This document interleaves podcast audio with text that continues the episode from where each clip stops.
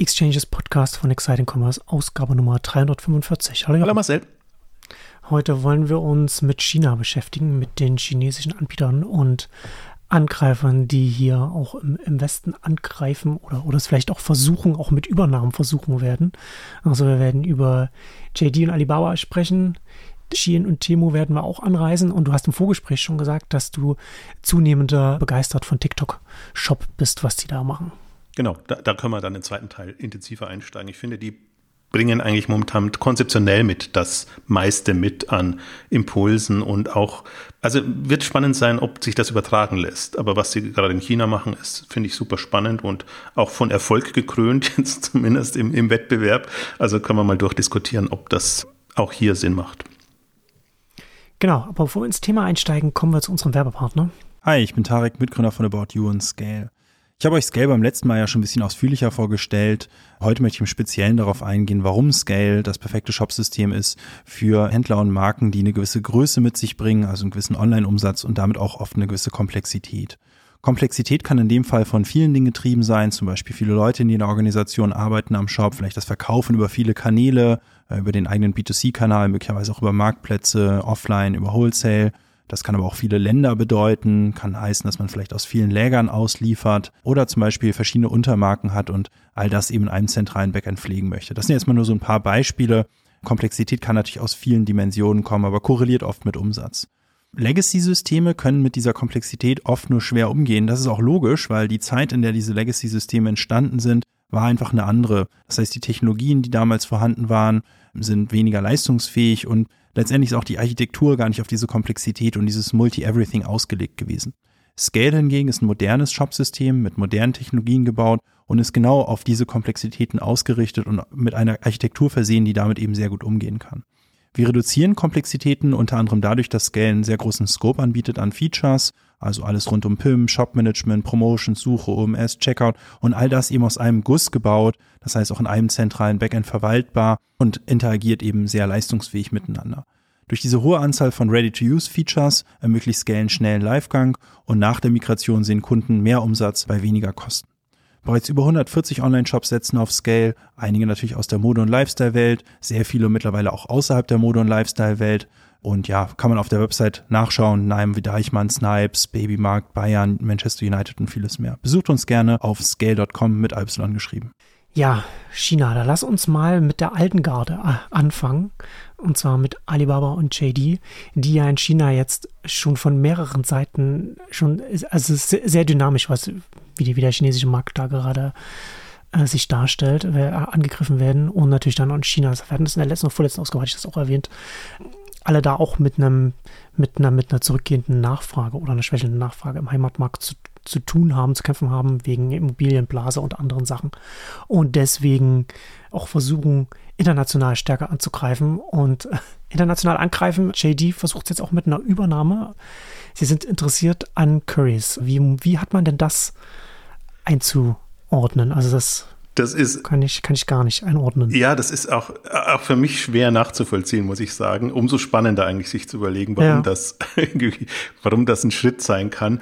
Also generell geht es, glaube ich, sowohl für Alibaba als JD um eine Flucht nach vorn. Die müssen halt jetzt außerhalb Chinas Märkte auftun und, und, und sich profilieren, was in China nicht mehr so leicht geht. Gar nicht unbedingt nur, weil es ein Nachfragethema ist, sondern weil sie auch quasi ihr Monopolsein ja verloren haben. Gab ja kartellrechtliche Einwände.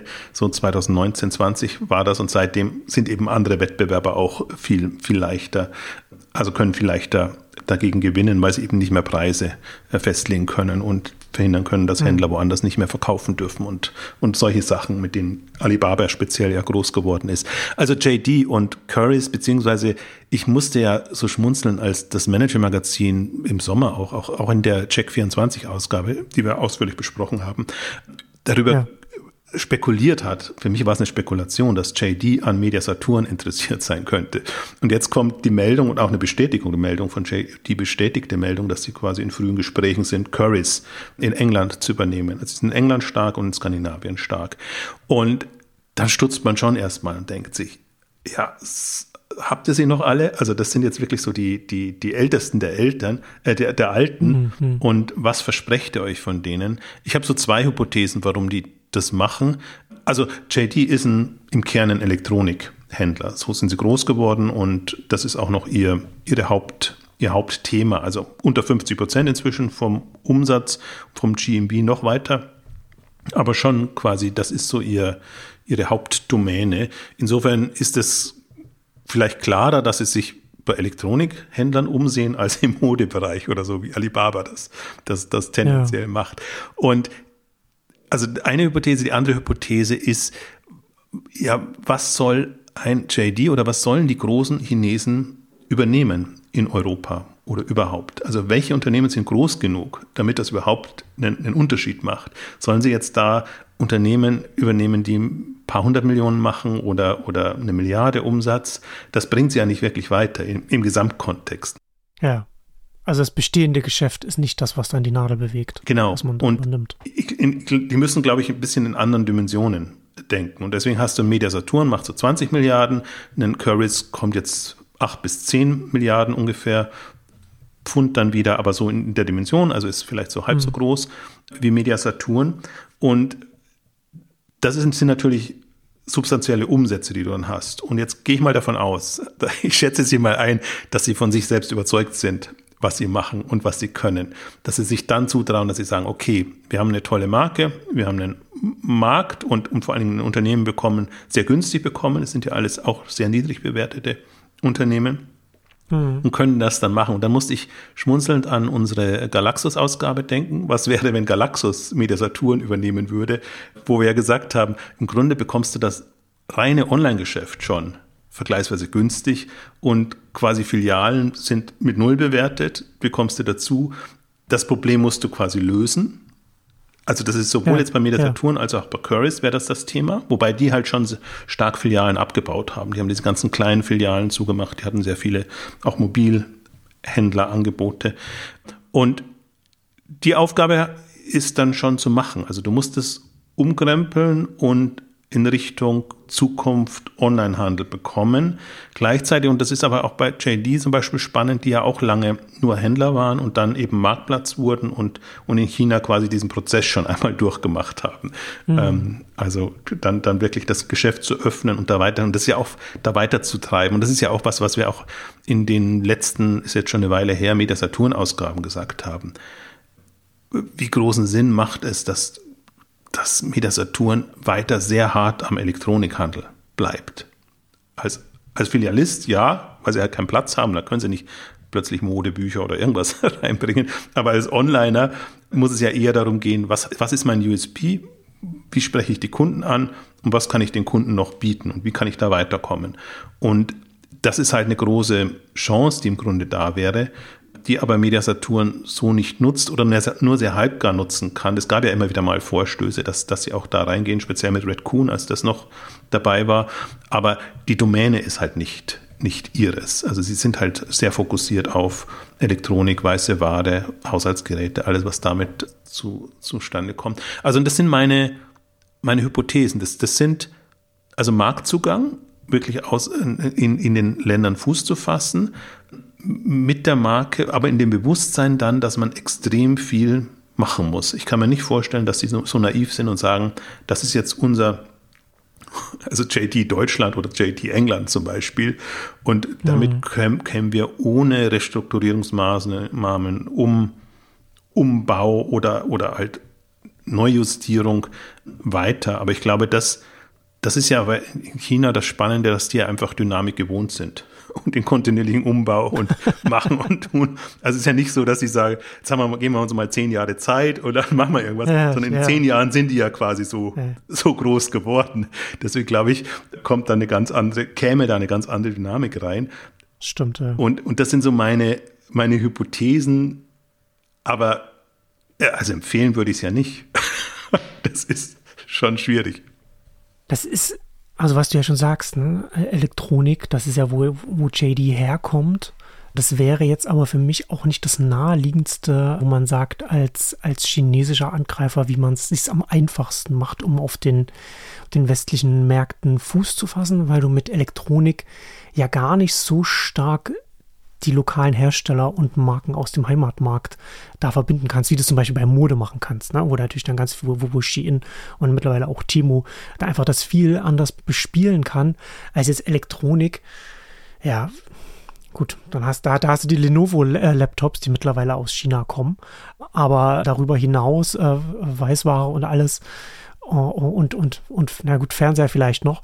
Aber das ist von der, von der Kategorie her, ist das ja schon eher, sehe ich da, da sehe ich gar nicht so einen großen Hebel. Deswegen bin ich da überrascht. Also, also, das, also bei, von der Kategorie her. Und was meine Frage auch wäre, nachdem du es gesagt hast, wie ist denn da die Verteilung bei Currys mit, mit, mit deren Online-Geschäft? Weil das ist ja, also Elektronik sowieso schon schwer, aber stationäres Elektronikgeschäft ist ja was, was ja noch schwerer irgendwie JD noch mit bespielen könnte, wo, wo sie irgendetwas, wo sie sagen können, okay, da bringen wir als großer chinesischer Anbieter, da haben wir einen besseren Hebel, als das Unternehmen alleine hätte und können dann da, können das auch nutzen als Marke und so weiter. Vielleicht der Punkt für mich ist gar nicht Currys eigentlich so entscheidend, sondern für mich wäre Currys quasi der Einstieg, dass sie auch noch Mediasaturen übernehmen genau. könnten, ja. dass, dass sie wirklich eine Macht mhm. in Europa hätten, weil Mediasaturn hat ja eine, eine eigenartige Gesellschafterlage. Die musste ja erstmal überzeugen, dass die, dass die an, also JD einsteigen lassen ja. wollen. Ja. Ähm, die, die, Wie wahrscheinlich hältst du das eigentlich da jetzt, da bei das, so von der Situation her, bei Media Saturn? Naja, wenn sie, wenn, wenn ihnen Currys gehört und wenn sie dann zum Beispiel ja. in Frankreich oder woanders zuschlagen, ah, okay. dann haben sie, okay. dann können sie sagen, okay, gegen uns geht nichts, also schließt uns euch, hm. schließt euch lieber an. Das, das, ist so meine Hypothese, weil bei, bei Media Saturn ist Haniel und die ehemaligen Metro-Gesellschaft, das sind quasi, die sind quasi das schwächste Glied. Die wollen raus oder die müssen raus weil sie sich einfach komplett verspekuliert haben und das sinkt und sinkt und sinkt im Wert und die müssen halt jetzt gucken, dass sie noch einigermaßen gut äh, rauskommen. Wohingegen jetzt Kellerhals wieder als der schwierige Gesellschafter natürlich nicht raus will, weil ihm gehören ja zum Teil Immobilien und er verdient ja noch anderweitig damit, mit, mit, mit dem ganzen mhm. Thema und ist natürlich an einer sehr hohen ähm, Bewertung interessiert und auch an einer langfristigen Perspektive für das Filialgeschäft tendenziell. Also alles sehr tendenziell jetzt gesprochen. Und mhm. das ist für mich so die, ich glaube, das ist, ich würde es nicht so so jetzt nur auf das eine Thema fokussieren, sondern ich würde überlegen, also alle Chinesen haben jetzt die Herausforderung, wir müssen aus dem chinesischen Markt raus und wir müssen in andere Märkte rein und wir wollen, wie wollen wir da rein? Da kann man natürlich wie Pindodo die Timo-Strategie fahren, dann muss man sehr viel Marketing in Facebook. Man muss sehr viel Geld in die Hand nehmen. Entweder man gibt sehr viel für Marketing aus oder ja. man gibt dann hier vielleicht auch sehr viel für bestehende äh, Geschäfte, bestehende Unternehmen aus. Aber das ist, das ist, das ist ein interessanter Denkrichtung, dass man das auch größer denken muss, dass, dass es dann vielleicht auch einfach einen, dass sie vielleicht mit, einem, mit einer Strategie rangehen, dass sie nicht dieses eine Unternehmen übernehmen, sondern dass sie sich überlegen, wie können wir den europäischen Markt knacken. Und dafür müssen wir dann vielleicht nicht ein Unternehmen übernehmen, sondern, sondern zwei, um dann auch noch den dritten zu bekommen und dann das insgesamt als Summe zu denken. Weil es wäre wirklich die, meine Frage vorhin wäre gewesen, was ist denn die Alternative? Welche großen hm, ja im zweistelligen Milliardenbereich große Unternehmen haben wir denn noch? Dann wären es Lebensmittelhändler, die man mhm. übernehmen würde und die hinken halt jetzt noch sehr stark her in, in der Kundennachfrage oder, oder generell. Und, und, das ist ja dann von der Kategorie auch wieder auf, auf andere Arten schwierig und, und, und passt ja überhaupt nicht zu JD. Dann. Ja, und soll, ja. sollte, also Alibaba ist ja an, an, also kann man sich ja vorstellen, an, an Asos, an, an Zalando und an den Modegeschichten interessiert. Hm die halt gerade nochmal eine andere Schwierigkeit haben. Also es ist ja durchaus so, dass äh, bei, bei, bei Currys weiß ich jetzt gerade nicht, ob die profitabel waren, aber die haben ja jetzt alle, also gerade Media Saturn, das Geschäft funktioniert ja. Die stehen ja quasi gut da. Du, du übernimmst da jetzt nichts, wo du, wo du von vornherein halt schon mal einen Sanierungsfall hast. Du hast ein strukturelles ja. Thema, Problem und musst das irgendwie zukunftsfest machen, aber du hast kein, kein Problemfall jetzt per se. Und bei den anderen hast du schon immer, du möchtest ja im Grunde nicht Probleme reinbringen. Und ich glaube halt auch, JD ist für mich halt so wirklich, ich weiß gar nicht, ob ich die online so stark einschätzen würde. Also das ist jetzt eigentlich so der, der klassischste. Da sie nicht als Marktplatz gestartet sind, da ist Alibaba ja. weiter ich sehe sie auch eher, dass sie, dass sie operativ äh, stark sind. Sie haben ja immer sehr stark auf ihre Logistik auch immer, ja. immer verwiesen. Und sie sind ja wirklich lange als klassischer Händler gewesen, bis sie dann, glaube ich, auch ein bisschen durch den Druck von dem, was Alibaba erreicht hat, dann auch Richtung Marktplatz dann sich auch irgendwann dann einfach auch mitentwickeln muss. Das wäre auch mein Punkt. Also stärker in Logistik, stärker in, in, in operativen Geschichten und, und das müssen, also das haben sie halt als Händler mehr gelernt vielleicht als oder schneller gelernt als jemand, der das als Marktplatz macht, wobei Alibaba jetzt auch nicht so, so sicherlich nicht so weit entfernt ist und die haben ja alle ihre Logistiktöchter, ja. die sie auch entsprechend nochmal pushen wollen und die auch letztendlich Wachstum und, und Marktrelevanz brauchen. Und also das ist schon, wenn man ein bisschen länger drüber nachdenkt, ist, hat das irgendwie schon sinnvolle Seiten. Es ist nicht einfach, aber ich komme wirklich von dem Denkansatz, wie sonst würde ich es machen, hm, wenn ich in deren, ja. deren Situation wäre. Und ich meine, Kaufhäuser gibt es nicht mehr. könnte man, hätte man vielleicht auch mal, die halt vom, vom Sortimentsmix natürlich breiter aufgestellt sind. Und, und alle anderen, also Mode ist halt, also würde einen JD, einen Sarah oder ein H&M übernehmen wollen? Also in diesen Dimensionen muss man ja denken. Hm. ja, ja, stimmt, stimmt. Na, da, ja, da ist das natürlich, da, wenn man, wenn man das, wenn man die Alternativen gegenüberstellt, dann, dann ergibt das dann halt hier dann schon wieder wieder mehr Sinn. Die Frage für mich wäre da aber dann auch, weil das habe ich auch keinen Überblick darüber, wie ist denn bei JD der Kapitalzugang? Also ist das dann, das, ich meine, das ist ja dann auch schon eine, eine, eine teure Strategie, die sie dann da tendenziell ver verfolgen würden, oder? Gar nicht. Das kostet sie jeweils nicht mal eine Milliarde oder um eine Milliarde. Also das, das sind die Bewertungen hm. sind so niedrig, dass selbst wenn die jetzt zwei Milliarden zahlen würden für sowohl, also einerseits Media Saturn oder Queries gibt es vielleicht für maximal 1,5, weiß nicht. Ja, das ist ja. kein Geld in den Dimensionen, in denen chinesischen Anbieter agieren. Also entweder sie schaffen es aus dem Cashflow heraus oder sie, sie machen da eine Kapitalrunde oder sie geben Anteile ja, ab. Das ist ja dann witzigerweise auch in der, in der Größenordnung, von denen man ausgeht, was Temu für seinen, seinen, seinen globalen Angriff, äh, Marketingangriff ausgegeben hat. Absolut. Also das ist nicht so weit ent, entfernt, also wenn man das rein versucht durchzurechnen und sich zu plausibilisieren, hm. dann wird es irgendwie sinnvoller. ja. als wenn man es im ersten Moment hört, dass man denkt, ihr werdet jetzt nicht Ladenhüter übernehmen, wo, wo, ihr genau wisst, dass, dass ihr da nicht mehr weiterkommt und wo auch nicht euer Schwerpunkt ist im, im chinesischen Markt und, und werdet dann versuchen, daraus irgendwie den, den Markt zu erobern. Aber im Grunde, also die Aufgabe bleibt bestehen und wer auch immer sie macht. Also Mediasaturn macht sie ja nicht von sich aus oder Currys das geht ja nie so weit, dass sie sagen, wir wollen jetzt quasi einen, Amazon ist unser Wettbewerber und wir nee, wollen die. Ja, genau, das, das wird halt weit, das wird halt weiter vor sich hin stagnieren. Ja, und, und, deswegen dreht man sich da im Kreis und die optimieren und dann wieder eine Entlassung und eine Sparmaßnahme und dann wieder irgendwelche Untervermietungen und was man sich halt einfallen lassen kann, um zusätzlich Geld kommen. Oder Retail Media finde ich auch eigentlich das, das, schönste Geschäftsfeld bei Media Saturn auch oder so, weil es halt so, du merkst auch so, wie, wie zäh das ist. Ne? Das ist, das, das dauert noch ein paar Jahre, bis das substanziell auch, auch Einnahmen bringt. Also insofern interessant. Aber lass uns mal kurz auch noch zu, zu Alibaba gehen ja. die ja eine andere Strategie verfolgen und eigentlich im Grunde weiter sind. Insofern ist JD jetzt so ein bisschen das überraschende Moment, weil das quasi jetzt, wir haben ja fünf Player aus, aus China, die da in Richtung, Richtung Westen dringen. JD war bis jetzt kaum vertreten, Alibaba aber hat ja, wir haben eine Ausgabe dazu gemacht, deswegen müssen wir da gar nicht so tief eingehen. AliExpress natürlich als, als bekanntes, Trendyol und Miravia als Lazada-Tochter, die von Spanien aus versucht, das zu machen. Über drei Marken, die noch für sich arbeiten. Im Prinzip, ich habe immer wieder Beiträge dazu gemacht. Alibaba könnte sich alles Mögliche schaffen, äh, schnappen. Interessant fand ich diese eine Übernahme in Deutschland, Visible, ehemals Wer liefert was. Das durfte Alibaba jetzt schon mal in Deutschland übernehmen. Das war eine B2B-Übernahme, aber ich fand einen schönen Testcase, ob sie die Möglichkeit hätten, sich auch was in, in Deutschland oder in Europa zu schaffen. Das ging durch, kartellamtsmäßig. Und insofern kann man da so ein bisschen drauf warten, wo, wo ein Alibaba zuschlägt. Also die, hm. die heißesten Fälle oder die, die wahrscheinlichsten Fälle sind natürlich so Asos und Buhu.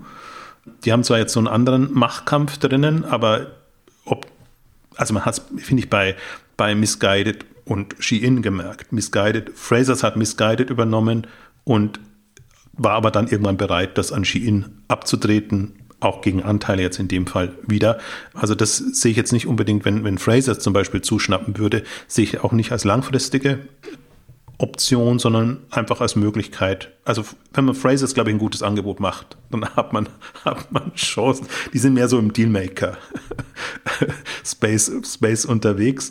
Also deswegen würde ich da, England ist halt gerade, deswegen jetzt auch Currys, England ist schon sehr unter Druck in jeglicher Beziehung. Die verzweifeln ja. auch an, an, an ihrer Börse. Also seit eben England nicht mehr im, in, in Europa ist, in der EU ist, also die Londoner Börse tut sich schon extrem schwer, da ihre Unternehmen zu halten und, und also vor allem die Börse attraktiv zu halten und dann die wirtschaftliche Lage und viele andere Geschichten. Also deswegen sind viele börsennotierte englische Unternehmen gerade zusätzlich unter Druck. Und aber das würde ich jetzt mal als Testszenario sehen. Also der britische Markt ist jetzt auch nicht der, der tollste und lukrativste, aber als Türöffner könnte ich mir das vorstellen. Also sehe ich genauso bei Alibaba eben. Also da bin ich mal jetzt sehr, sehr gespannt. Und wir haben ja auch, du hast es auch aufgegriffen, aber die AliExpress-Umsätze zum Beispiel. Also wenn man sieht, ich finde, bei Alibaba ist es noch viel klarer, weil die haben ja jetzt diese, diese Aufspaltung durchgemacht, mhm.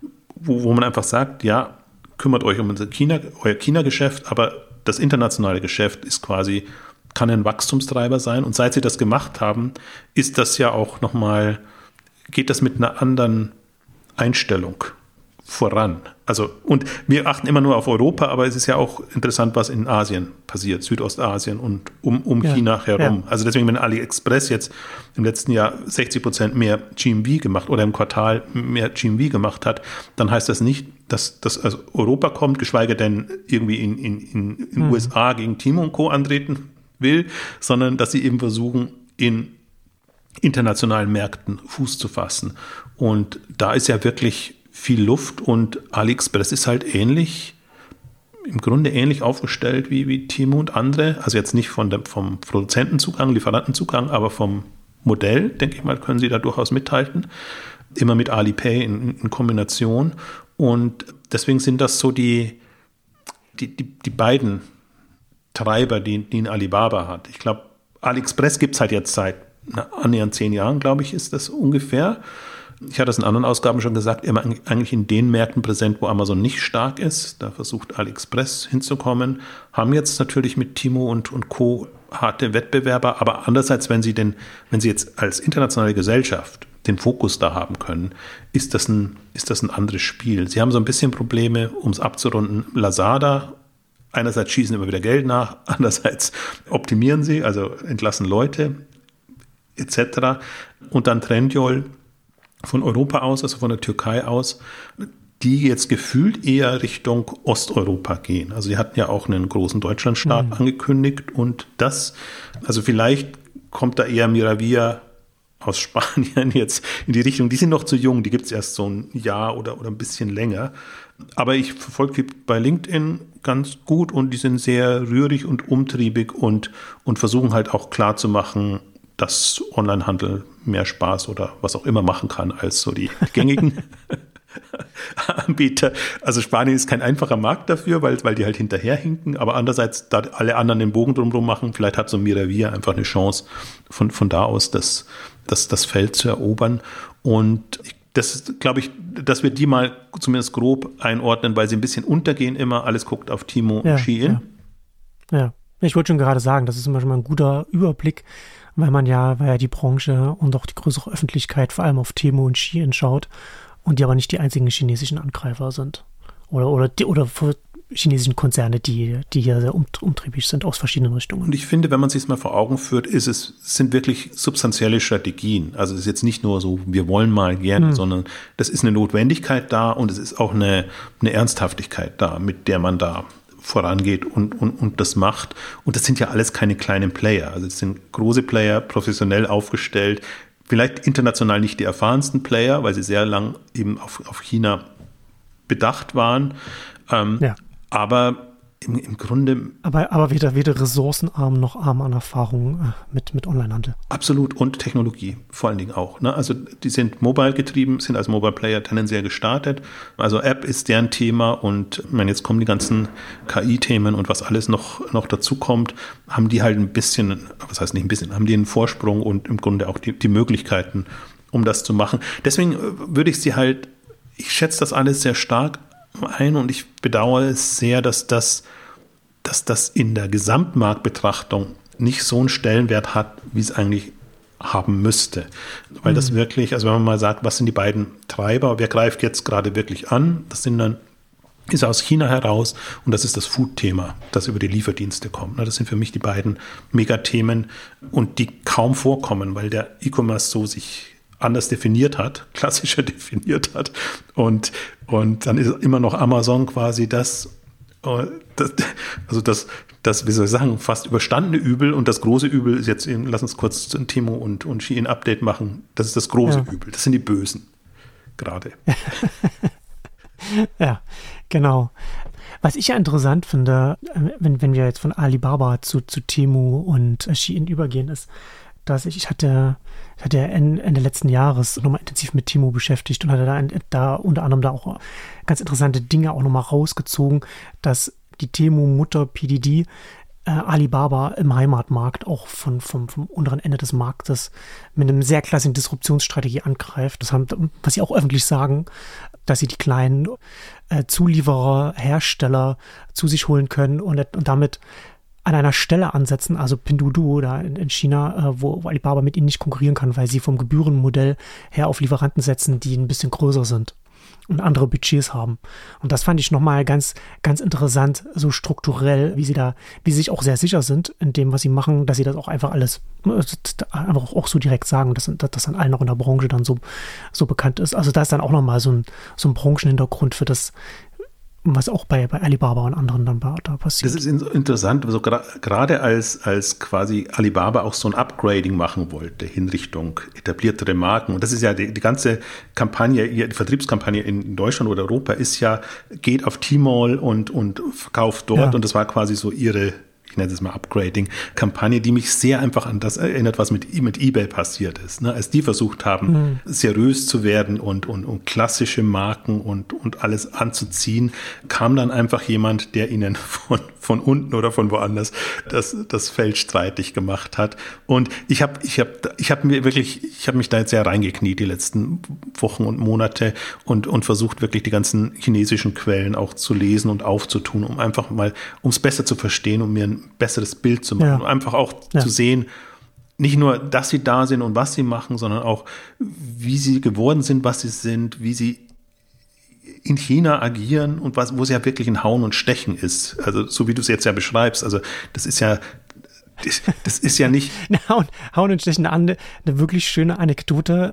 Das, hat, das, hat, das hattest du ja auch schon, glaube ich, irgendwo mal erwähnt oder hatten wir im Vorgespräch zumindest, hatte ich bei mir auch drin, wie, wie Schien und Temo, wie knallhart die gegeneinander kämpfen.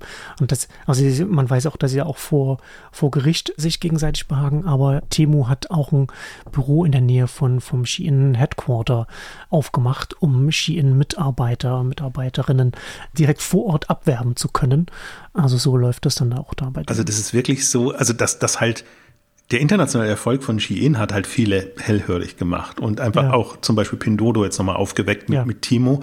Und sie haben natürlich eine andere, sie sind anders aufgestellt, haben andere Prioritäten und eine andere Herangehensweise. Und ich finde, dass, dass wenn man es mal verstanden hat, wie das, wie Pinduoduo in China groß werden konnte, durch eine extreme Fokussierung und dann eben diesen Angriff auf Alibaba, einen sehr kostenintensiven Angriff auch da schon, weil sie wirklich, also die waren ja früher in der Börse, das heißt, man konnte es ja sehen. Das war ja, das war ja Irrsinn eigentlich, was da an Take Rate in Anführungszeichen da war, also wie viel Umsatz sie vom GMV machen. Das war eine reine hm. ähm, Markterschließungsstrategie mit günstigen Produkten, wo sie teilweise den Händlern noch Rabatt gegeben haben, damit die ihre Preise eben, also rückerstattet haben, damit die ihre Preise so, so niedrig halten können, damit das alles funktioniert, um, um dann eben eine entsprechende Relevanz zu haben. Und dann sieht man eben, wie das jetzt steigt und wie sie da einfach jetzt in schöne, schönere Dimensionen kommen und wie sie eben auch langsam ihre Werbeeinnahmen und alles, was sozusagen an Zusatzerlösen reinkommt, steigern und wie es dann funktioniert. Also das ist eine doppelt spannende Geschichte, dieses von unten kommen, aber auch dieses, ja, also ich weiß gar nicht, ich traue mich nicht als Investment zu nennen, sondern die Art und Weise, wie man sich quasi in den Markt erschließt, das ist einfach schon, das ist, das ist absurd. Also das wird man unter regulären Regeln, würde man sagen, klar, umsonst verkaufen ja, kann jeder. Wo, das ist, ja, es ist ja natürlich, ne, so, wenn du eine Plattform oder einen Marktplatz aufbaust, dann hast du natürlich so eine, so eine Wachstumsphase, die du erstmal vorfinanzieren musst. Das kennen wir, das kennen wir ja auch für Dafür braucht man ja dann zum Beispiel auch Risikokapital.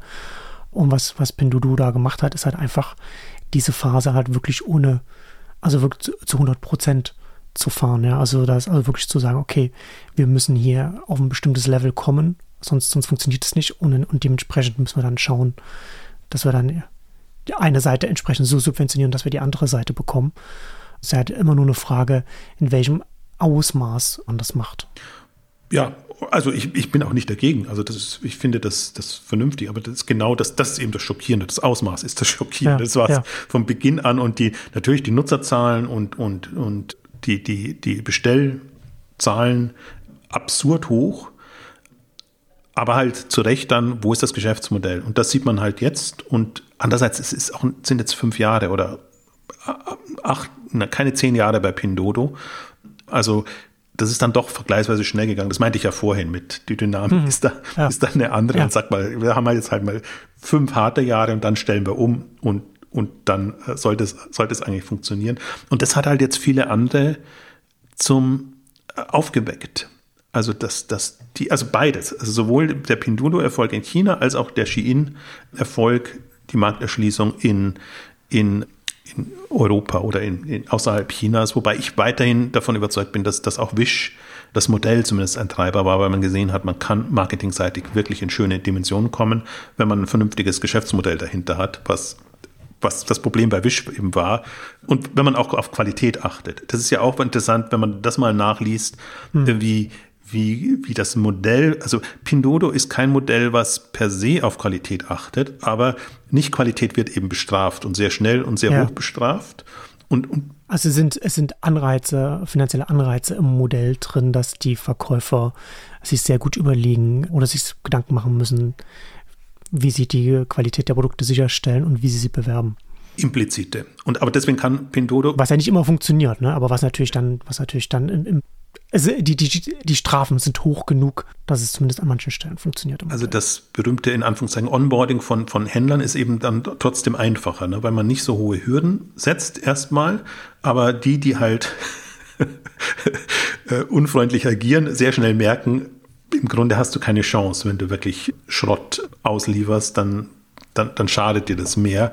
Aber natürlich, die Kunden müssen es erstmal ausbaden. Das ist jetzt nicht von vornherein schon sichergestellt. Genau die Kunden müssen ja erst, müssen ja erst die, die, die Produkte die bekommen, die nicht halten, was sie versprechen und dann das Timo mitteilen, dann macht Timo die Strafen und dann fliegen die Händler runter. Genau, und dann äh, spricht sie das auch rum und die Sprachen, äh, Strafen sind wirklich hoch. Also gerade wenn man sieht, wie wenig die verdienen ja pro hm. Produkt, sind die Strafen extrem. Und das finde ich halt, deswegen kann ich auch jedem nur empfehlen. Ich habe ja ein paar Beiträge jetzt dazu auch geschrieben, wo ich die als Teaser eigentlich verwendet, zu verwenden sind, um tiefer einzusteigen. Da wirklich, da gibt's Abhandlungen also aktuelle Abhandlung, was ich so spannend fand, wirklich, weil 2023 war halt so ein entscheidendes Jahr jetzt auch in China, wo diese ganzen Umwälzungen kamen. Deswegen gibt's schöne, schöne Artikel dazu und, und Beiträge, wo sowohl die Anekdoten spannend sind, aber eben auch die strategischen Ansätze und wo man nochmal viel klarer nachvollzieht, eigentlich, wie ticken die und vor allen Dingen, wo sind die Unterschiede, was, was ich auch spannend finde. Wir können natürlich alles in einen Topf werfen und sagen, ja, Ski-In Billigschrott, in Anführungszeichen, Timo Billigschrott. Aber, aber das unterscheidet sich ja komplett, was, was die machen.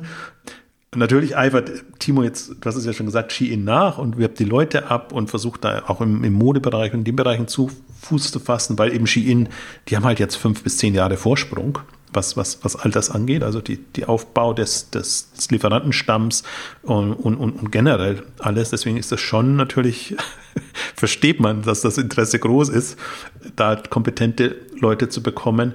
Aber trotzdem, der, der, der Anspruch und die Herangehensweise von Timo ist eine andere als, als die von, von, von Shein. Und TikTok-Shop, zu dem, TikTok, zu dem wir jetzt gleich noch kommen, halt nochmal anders.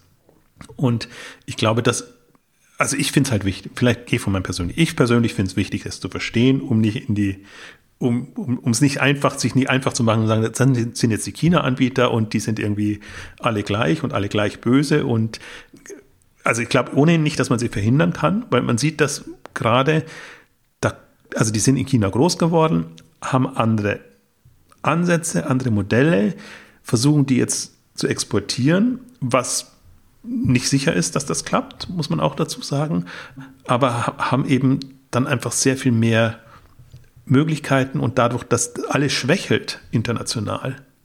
Ich habe es ja gesagt, die Bewertungen sind super niedrig und du bekommst alles super günstig und niemand anders will ja kaufen. Die haben ja auch keine Konkurrenz irgendwie, dass man sagt, nee, das geben wir jetzt nicht an, an China, ja. sondern das mhm. soll jemand anders bekommen. Deswegen bin ich gespannt. Wir haben in der letzten Ausgabe über die, diese Kartellamtsentscheidung zu iRobot gesprochen hm. von, von Amazon.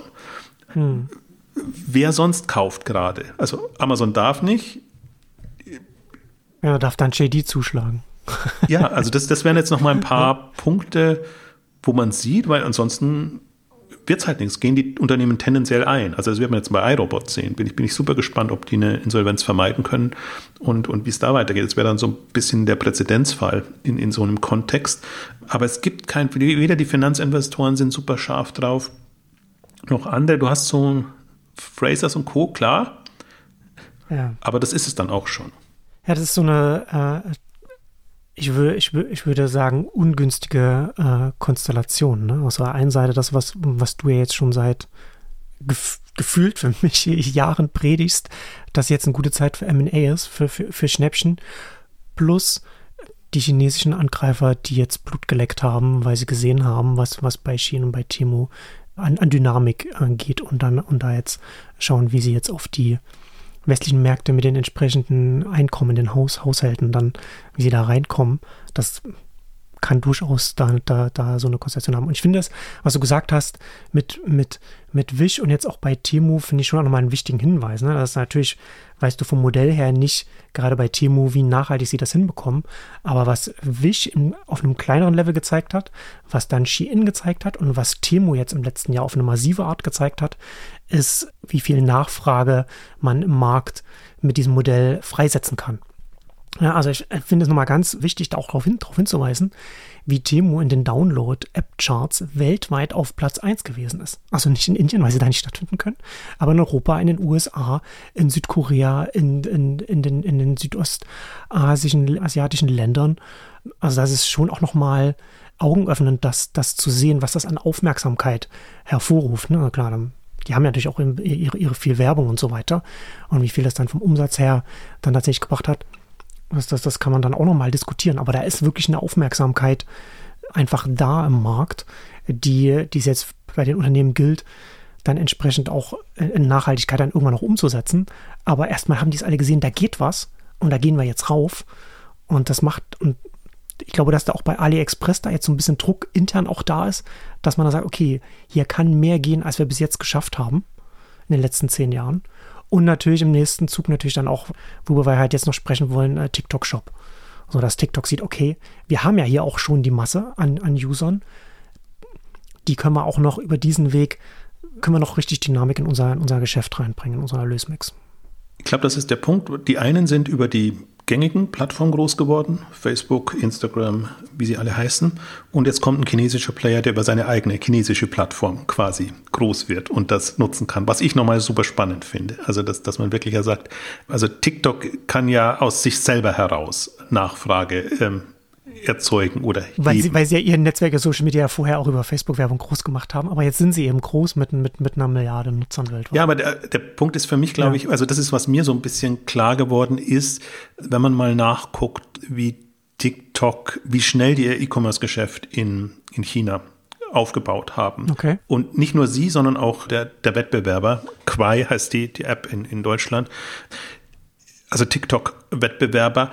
Und da, darum geht es ja jetzt quasi, einen, einen, einen, von einem also nämlich Social Network, für mich ist TikTok immer Entertainment-Plattform, von, von, mhm. so einem, von so einem Angebot aus Nachfrage für E-Commerce zu überzeugen. Und da geht es jetzt nicht darum, nochmal eine TikTok-Shop-App zu, zu etablieren, sondern quasi das alles so zu integrieren, dass man eben Umsatz macht und da einfach nochmal. muss reibungsfreier im, im täglichen, in der täglichen Nutzung äh, stattfinden. Und das ist das Spannende. Und das ist was, was ich komplett unterschätzt habe, muss, muss ich auch sagen. Weil ich immer davon ausgegangen bin, wir haben die Facebook-Versuche gesehen, wir haben die Instagram und Twitter und wo auch immer Versuche gesehen, wie die versucht haben, äh, E-Commerce äh, und Shops in Anführungszeichen in ihre Angebote zu integrieren. Und das hat immer nicht geklappt, weil die Leute halt anders ticken und, und es anders funktioniert. Und wir haben da auch schon eine TikTok-Ausgabe gemacht, was ich also wo, wo es bei mir, mir der Groschen gefallen ist, wenn man TikTok nicht nur als Angebot vorgefertigter Videos sieht, sondern einfach diesen Live-Aspekt auch mit berücksichtigt. Das Livestreaming mhm. und alles, was damit zusammenhängt. Die, die Geschenkmodelle, also alles, was ist ja nicht das größte Segment jetzt für die, aber das ist ein, ein Teilsegment und Live-Shopping auf Basis von Livestreaming ist für mich halt eine andere, ein anderer Ansatz, andere Herangehensweise, als, als es sonst irgendwie zu integrieren. Und das ist, was, was ich jetzt so, also ich, ist noch Arbeitshypothese, aber wenn man sich mal, wenn man mal nachliest, sozusagen die, die Modelle, die TikTok in, also Douyin in dem Fall in China fährt und wie das entstanden ist und wo es herkommt. Also ist natürlich die ganze Live-Shopping-Welle, ja. aber die ist aus dem Live-Streaming entstanden. Ja. Aus der Mediennutzung heraus, wo das dann halt noch mit reinkommt, so wie das so wie im Fernsehen, das ja auch das Shopping dann in, in das Fernsehmodell dann mit reingebracht hat. Äh, ich fand das ganz interessant. Das war mir in der Größenordnung nicht bewusst, was, was du auf Exciting Commerce geschrieben hast. Du ist, ist ja die chinesische Schwester von, von, von TikTok dass die bereits 25 bis 30 Prozent des GMV von Alibaba in, in China machen. Also als Größenordnung, dass, dass, sie, dass sie schon fast bei einem Drittel von Alibaba angekommen sind, in der, also dessen chinesischen Geschäfts. Das war mir in der Größenordnung nicht klar. Also auch da nochmal schön zu sehen, die Dynamik, die da drin ist. Ja, innerhalb von fünf Jahren. Ne? Seit ja. jetzt vor Pandemie und dann, dann wirklich mit einer, mit einer großen Dynamik so hochgekommen und ja. einfach in, in Dimensionen, also ähnlich, also natürlich auch erstmal subventioniert bis zu einem gewissen Grad und erstmal nur als Mittler und dann eben geht es jetzt auch wieder darum, die Händler zu integrieren, also erstmal zu akquirieren und dann zu integrieren, mhm. sodass dass du wirklich dann quasi den Verkäufern, Creatern oder wie auch immer man sie nennt, einfach einen, einen alle Möglichkeiten bietest, um, um Produkte dann eben auch zu verkaufen und, und da was zu machen. Auch den Händlern natürlich dann Modelle, wie du das platzieren kannst, ob es als Werbung oder als als Impulsangebot oder, oder was auch immer. Und äh, eine andere Geschichte, die man auch, da uns Groupon so, ein, so im Verruf geraten ist, was man unterschätzt, das Groupon-Modell. Ich glaube sehr stark, dass das wiederkommt.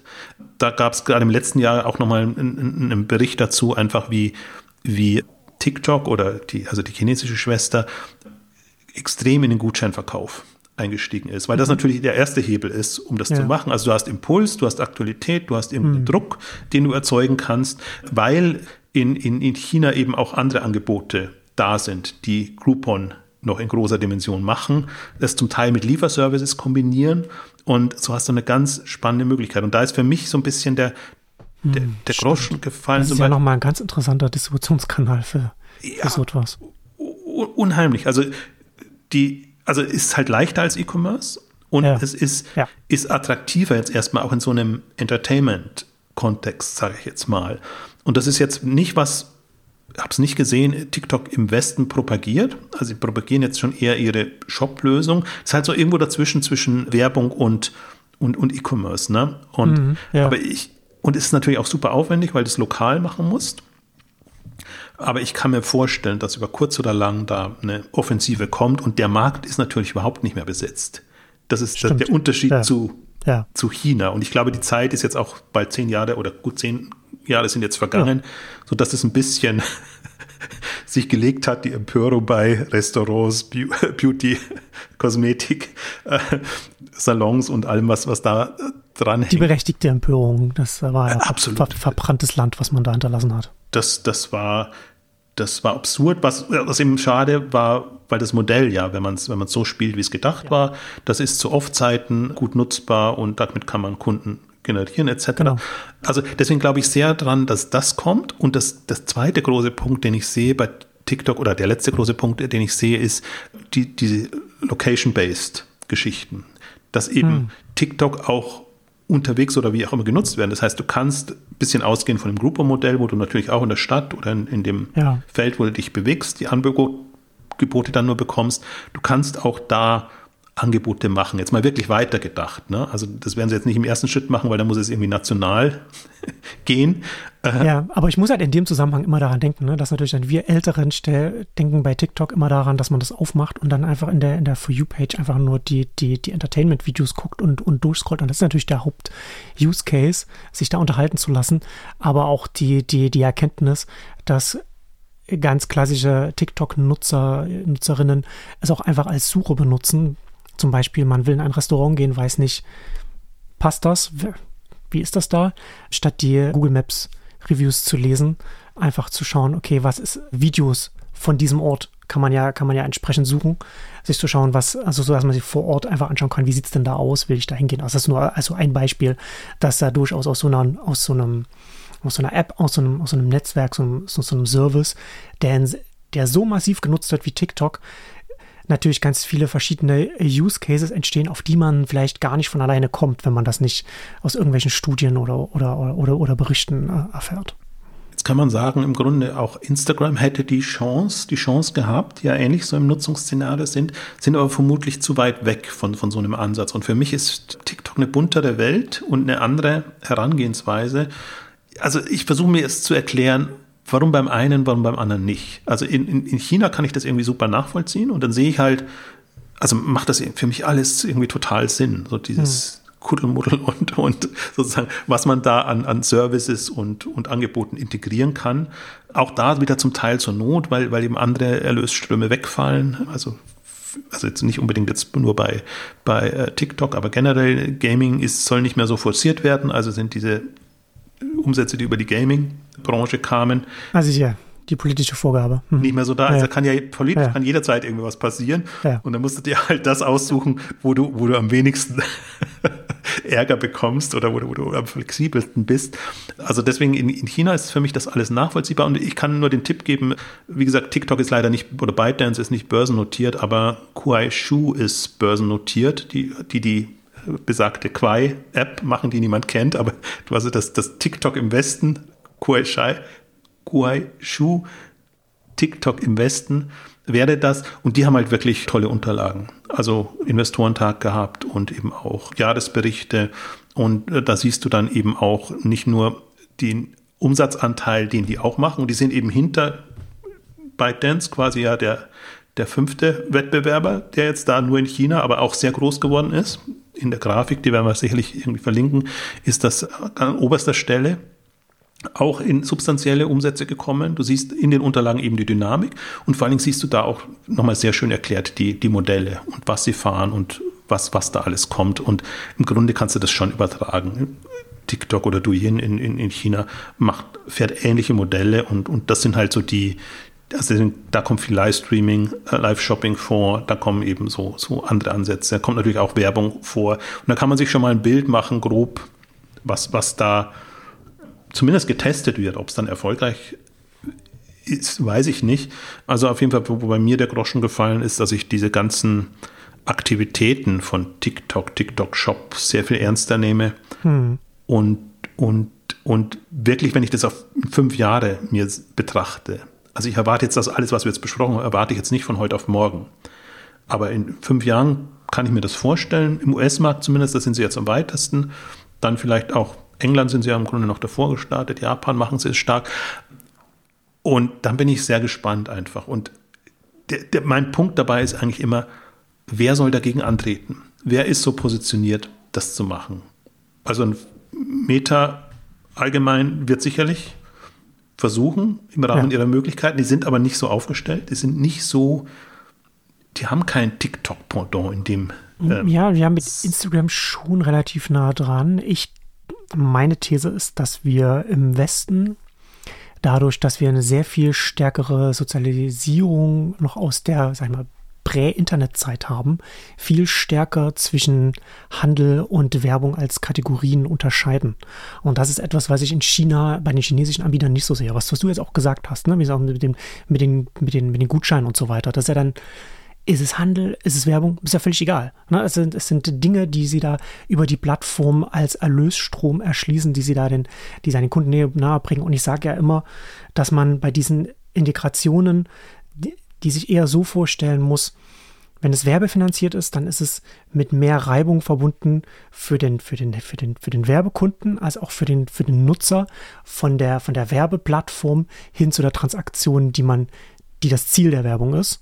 Während es, wenn es integriert ist, es sehr viel weniger äh, Reibung da ist.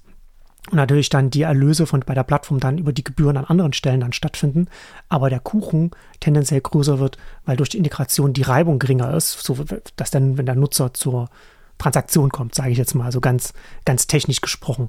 Und ich glaube, vor dem Hintergrund muss man diese ganzen Entwicklungen sehen. Und da, da habe ich den Eindruck, dass diese chinesischen Unternehmen dadurch, dass sie in, in, in, einer sehr viel stärker schon online geprägten Welt groß geworden sind, wo es ganz viel an vielen Stellen noch gar nicht so einen, so einen etablierten klassischen Handel gegeben hat und, und so einfach auch Wertschöpfungssysteme ne, zwischen, zwischen massmedialer Werbung und Handel und so weiter, dass man da sehr viel unvoreingenommener an, an diese ganzen Konzepte auch ein bisschen rangeht und dann einfach, ja, egal in welche Kategorie es reinfällt, das, das äh, versuchen wir jetzt, das machen wir jetzt als Plattform. Ja, und der Punkt ist dann immer nur, was Provision letztendlich übrig bleibt, also was ja, genau. zu Umsatz führt und ja. ähm, davon hängt auch alles noch ein bisschen in, ab. Interessanter Datenpunkt im Übrigen, der mir hängen geblieben ist bei den, den ganzen Artikeln und allem, was ich gelesen habe. 8% ist für mich die Schlüsselmarke. 8% Anteil kannst du machen, damit die Leute mhm. nicht genervt sind. Also jeder 12., 13. Post ist es ja nicht, also Element kann, okay, okay. kann E-Commerce sein. Gehst du drüber, dann wirst du zur Shopping-Plattform und dann bist du, bist du unbeliebt. Also gab es wohl Tests, aber 2022, glaube ich, waren die, war, war die Studie oder das was, was sie da gemacht haben. Und das ist ja auch interessant. Also man darf ja nicht denken, das wird jetzt komplett quasi zur Shopping-Plattform, sondern es wird halt im Mix ein Element und in, in dem Feed oder, oder in, in, den, in dem Rahmen wird das quasi gemacht. Ja. Ein Punkt, der mir noch wichtig ist, also ein Thema, wenn man es mal ein bisschen weiterdenkt, weil ich von wegen, wir haben ja gesprochen, aufgewacht, ne? So einer nach dem anderen mhm. wacht auf und ja. versucht dann Dinge und kommt. Und das letzte ist jetzt quasi aufgewacht, Tencent mit WeChat. Ja. Die, die wirklich auch jetzt versuchen, in den E-Commerce einzusteigen. Die Urplattform, über die Pinduoduo groß geworden ist. Genau. WeChat. Die, die wirklich, die, die es ja quasi alles ermöglicht haben was, was so absurd ist natürlich auch mit Deals und die haben dann auch profitiert davon. Also es ist ja nicht so, dass das alles, alles freiwillig dann passiert. Das ist im Übrigen auch zum Teil spannend. Die, die, die, die quasi Discounts, die dann, die du dann bekommst, wenn du quasi Hauptpartner bist oder da Milliarden quasi bei deiner Partnerplattform lässt. Also da kann, kann regulärer Werbetreibender dann gar nicht mithalten und konkurrieren. Das ist schon auch also diese Tech-Plattform-Deals äh, schon ja, auch faszinierend. Also aber Tencent greift eben groß an und die versuchen jetzt halt auch für WeChat quasi sich das, die, genauso wieder die Händler zu aktivieren. Also für die Händler und die Lieferanten ist es super. Ne? Die, die haben, wenn es vom einen nicht mehr so geht, wechselt man zum anderen und je nachdem, wer halt die Nachfrage äh, für die Nachfrage erzeugt und wer die günstigsten Konditionen dann hat. Also das ist wirklich wild, finde ich, was, was in China da gerade passiert und was da in innerhalb kürzester Zeit, wo wir ja wirklich gedacht hat, Alibaba und JD, denen gehört quasi der Markt. Und wer will da noch irgendwie äh, rankommen, mhm. dass die jetzt alle aufgewacht sind und selbst aktiv werden und, und sich ja wirklich, das ist ja kein einfaches Thema, es ist ja ein wirklich ein schwieriges und auch ein nerviges Thema, da wirklich Marktplätze zu aufzubauen und das alles zu machen, Regularien, also Regeln erstmal nur, nur, nur zu bauen und so. Ist ja was anderes, als wenn du nur sagst, wir, wir machen hier eine, eine Plattform, nutzt die, macht da euren Content und, oder chattet jetzt und, und vergnügt euch.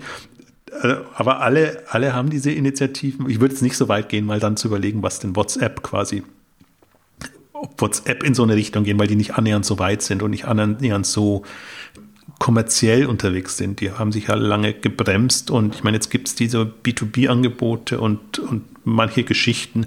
Die Frage ist halt, wie sehr einen Facebook-Meter das forcieren würde. Aber ich finde es halt spannend zu verfolgen. Tencent ist ja auch wieder börsennotiert, also da hat man ein bisschen leichteren mhm. Zugang dann, dann zu dem Thema. Aber selbst allein und das nachzulesen, die, die Panik, die WeChat jetzt gemacht hat, also quasi sich in, selber in den Krisenmodus gegeben, weil sie sagen, wir müssen, wir müssen wieder mehr auf Zack sein und wir müssen da einfach wieder, wieder vorankommen, weil so viele äh, jetzt neben uns hochgekommen sind, die uns da den Rang streitig machen. Und das, finde ich, erlebt man in der Dynamik gerade nur in, in China. Selbst im, im Westen, also die sind halt so besetzt. Ne? Das ist alles, da gibt es klar TikTok versus jetzt Meta und vielleicht macht Google noch irgendwas oder, oder Snap ist, ist Pinterest sind halt dann, die machen auch, aber das ist jetzt nicht eine, nicht ein direkter Wettbewerb. Es gibt, gibt schon Alternativen, wenn, wenn man hinguckt. Und da sind die halt, also da agieren jetzt halt die Großen auch nochmal sehr, sehr mhm. äh, getrieben.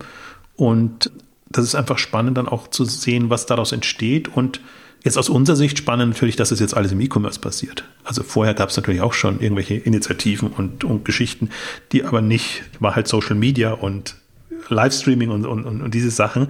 Aber das schlägt halt jetzt voll durch und hat dann eben auch Auswirkungen jenseits von China. Also deswegen stelle ich mich ohnehin ja schon auf, auf eine sehr spannende sehr spannende fünf Jahre jetzt ein. Aber es kommt eben nicht nur diese, diese Innovation aus dem Tech-Bereich, sondern kommen im Grunde auch noch diese sehr dynamischen Player in den, in den Markt, die ja auch wirklich, also von jetzt klassisch Krise, wie wir sie bei uns haben, keine Spur. Ne? Die sehen das eher als, als Chance und jetzt können wir ja. angreifen und da reingehen, wenn die anderen gerade vorsichtig agieren. Also bin mal sehr gespannt, was da konzeptionell kommt und in welcher Dynamik das komkt. Ja, und das ist natürlich das ist ja auch was anderes, als wenn jetzt US-Anbieter groß werden und dann vielleicht internationalisieren oder hierzulande Startups heranwachsen. Wenn so große Unternehmen kommen mit diesen Geldern, dann, dann ist es ja dann, es ist kein, kein smooth, keine, keine smooth Adoptionskurve, sondern so stufenweise passiert das. Ne? Also so wie jetzt so Temo auf einmal Bam da ist normalerweise sagst, in zwei Jahren kannst du so ein Ding nie auf. Also meine Einstellung war immer, warte mal fünf Jahre, ob es sie da noch gibt und, und dann guckst du dir es an. Ne? Aber ja. das, das kannst du so nicht sagen, sondern die, diese Dynamik ist unheimlich und deswegen würde ich auch mich einfach jetzt auf, also in fünf Jahren, jetzt sind wir 2024, also 2029, 30, da würde ich mich einfach auf eine komplett andere Welt einstellen aus unterschiedlichen Richtungen innovationsseitig. Und natürlich wird es die anderen auch alle noch geben und, und, und so, aber mein Punkt ist immer, wer sind die Marktgestalter? Wer sind die Innovationstreiber? Wer sind die Marktgestalter? Hm. Und, und gerade bei den Marktgestaltern tut sich gerade so ja. unheimlich viel. Und ich meine, man sieht ja, wie langsam einfach die Wettbewerber, aber auch die, die Behörden aufgewacht sind jetzt, so was die chinesischen Anbieter kann. Ne? Und wie angeht und wie zäh das geht. Und im Grunde hätte vor fünf Jahren hätten die Initiativen da sein müssen, um, um, um, um das zu regulieren. Und jetzt geht es so langsam ein bisschen hoch und der Unmut ist da und alles ist aber schon sehr viel, also alles geht schon extrem dynamisch weiter. Ja, ja, ich würde mich als Branche nicht darauf verlassen, dass jetzt, dass jetzt nur, nur wenn die, wenn die Zollfrage dann irgendwann mal geklärt ist, dass dann, dass dann auch das, die China-Frage dann wieder vom, vom, vom Tisch ist. Und äh, wir werden hier keine Situation wie in Indien bekommen, wo die, wo die Chinesen alle komplett aus dem Markt ausgeschlossen werden. Von daher wird es ein Thema sein, dass, dass die Branche auf jeden Fall immer stärker beschäftigen wird und nicht weniger. Und zwar nicht nur im E-Commerce, ne? sondern ja, ja. Also TikTok ist da und, und TikTok muss nicht das einzige sein. Wie gesagt, es gibt Wettbewerber und, und Tencent hat es nie gemacht aber auch ein Tencent könnte irgendwann mal Lust haben, international Fuß zu fassen. Also wenn es ohnehin Brosus ist da oder, oder die Naspers Group ist einer der Hauptaktionäre, sitzen ja in Afrika oder in Europa, je nachdem, wie man es wie man's dann sehen will. Mhm. Also es ist nicht so, dass das alles jetzt nur chinesisch finanziert wird und dass da nicht auch international Leute da wären, die vielleicht Fantasie hätten, was man da noch machen könnte. Es war halt bisher nicht notwendig. Und das ist ja genau der Punkt jetzt auch dieser Ausgabe. Ähm, ja. Warum kommen die jetzt alle aus China heraus? Weil China halt nicht mehr so viel hergibt und weil es wirklich ein schwieriger Markt ist in, in der Wettbewerbssituation. Und ich glaube, also sie, sie werden wettbewerbsseitig werden sie es leichter haben, international. Wo sie schwieriger haben werden, dass sie die Märkte halt nicht kennen. Aber sie arbeiten ja mit lo lokalen Leuten. Also es ist ja nicht so, dass die da ihre, ihre chinesischen Experten bringen, Und, und diese Kombination macht es dann schon spannend. Also ich, bin, ja. ich sehe das jetzt mal neutral. Also man müsste es jetzt, man könnte es sorgenvoll machen und jetzt wie alle, alle ja, Das kann man ja durchaus, kann man ja festhalten. Also, also mir macht es Sorgen, aber das ändert ja nichts daran, äh, an der Analyse, was man, was man da an potenzieller Dynamik äh, einfach äh, heranrollen sieht. So meine ich das auch. Also nicht persönlich macht es mir auch Sorgen jetzt, aber ja. als jemand, der, der Märkte analysiert, Entwicklungen analysiert und sich ein Bild machen will, wer sind denn die treibenden Kräfte jetzt in dem Bereich, ist das, ist das halt so. Also sieht man es ja kommen und, und kann sich entsprechend oder muss sich entsprechend darauf drauf einstellen. Das, so würde ich es relativieren. Persönlich ist es eine ganz andere Geschichte. Und ob das alles sinnvoll ist und ob man das so durchgehen lassen will. Ja, und in welche, in welche, also geopolitisch ist das alles hochproblematisch, also was, was auch da an, an Abhängigkeiten damit einhergeht. Ich hatte neulich, hatte ich die, hatte ich die Erkenntnis, dass China ja vor, vor Jahren, auch vor, weiß gar nicht, ob es auch schon zehn Jahre her ist, haben sie ihre, ihre große Belt and Road Initiative angefangen, die neue Seitenstraße, was ja dann sich nicht so äh, entwickelt hat, wie sich das China entwickelt hatte, aber erhofft hat die chinesische Regierung so diese, diese Internationalisierung der, äh, der bessere Zugang zum, zu den internationalen Märkten für die chinesische Wirtschaft. Und mir ist dann jetzt irgendwann vor, vor einiger Zeit aufgefallen oder aufgegangen, dass ja im Grunde genommen das, was wir jetzt hier sehen, worüber wir hier sprechen, also Shein, Temu, was AliExpress macht, was TikTok Shop und so weiter, das ist quasi die neue Seitenstraße, die sie, die da, die da entsteht. Also das, das ist der, der Onlinehandel. Also das wird dann, da wird auch, auch von der Seite werden sie sicherlich, die Politik wird das sicherlich begrüßen in China.